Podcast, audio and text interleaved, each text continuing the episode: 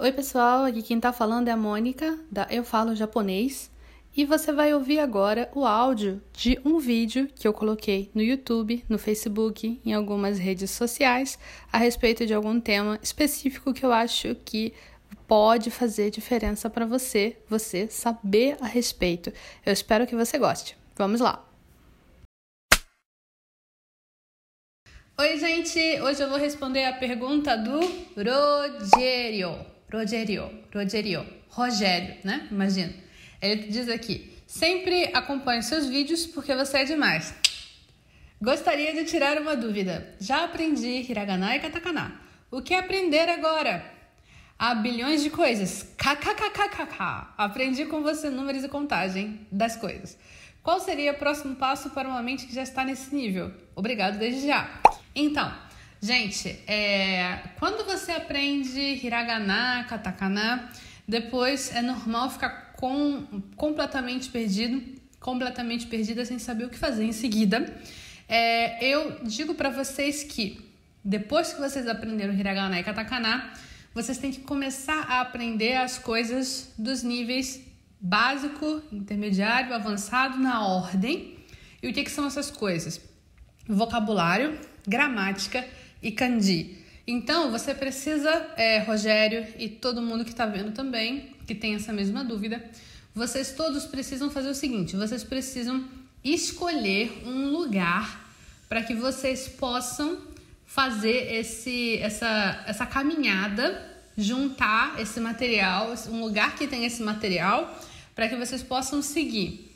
O que isso quer dizer? Você pode entrar num curso de japonês, você pode pegar livros desses materiais e seguir em frente.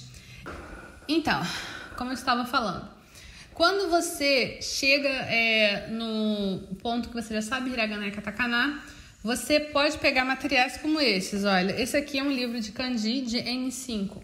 N5 é o nível mais básico, seguindo a prova de proficiência.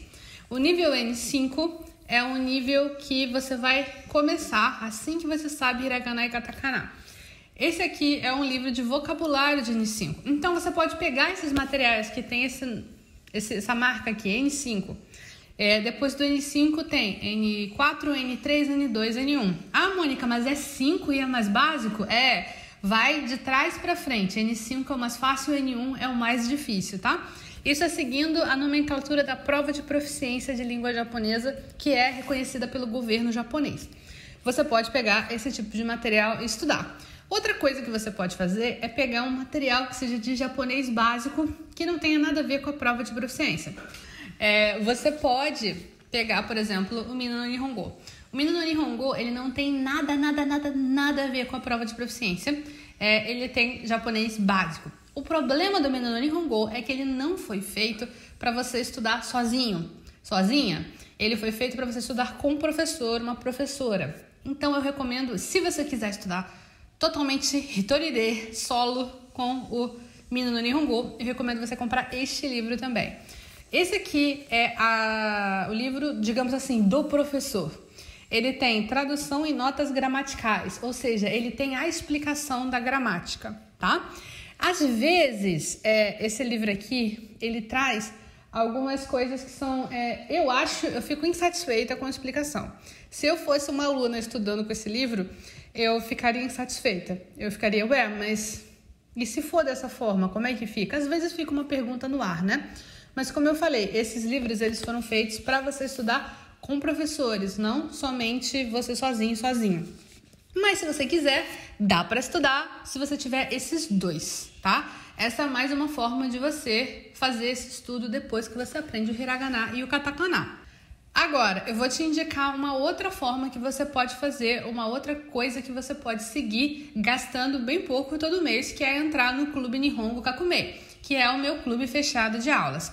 O meu clube fechado de aulas tem tudo o que você precisa para você começar o seu estudo de língua japonesa. O link está aqui embaixo na descrição. Eu vou até colocar ele um pouquinho mais em cima para vocês verem, para vocês poderem ver. É o Clube Nihongo Kakumei.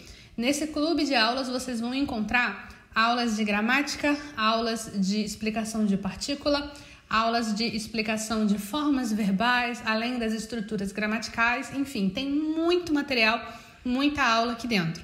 Qualquer dúvida vocês podem me perguntar, podem deixar a pergunta aqui nos comentários que eu vou responder. Mas uma coisa que é importante vocês saberem é que no Clube Nihon Kakume, para quem é membro, também pode participar das aulas ao vivo que são exclusivas para o clube.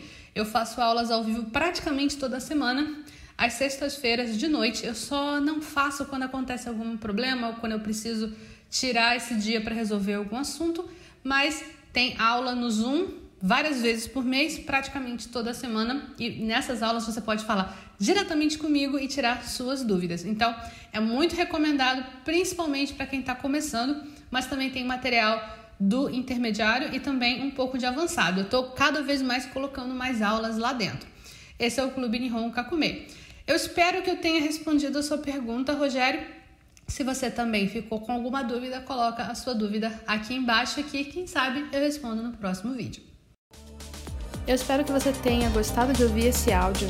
Se você gostou desse áudio, por favor, compartilhe com alguém esse podcast, alguém que você sabe que precisa saber dessas informações. E se você tiver um tempinho, avalie aqui o podcast e faz um comentário. Eu vou adorar saber o que você achou. Tchau, tchau!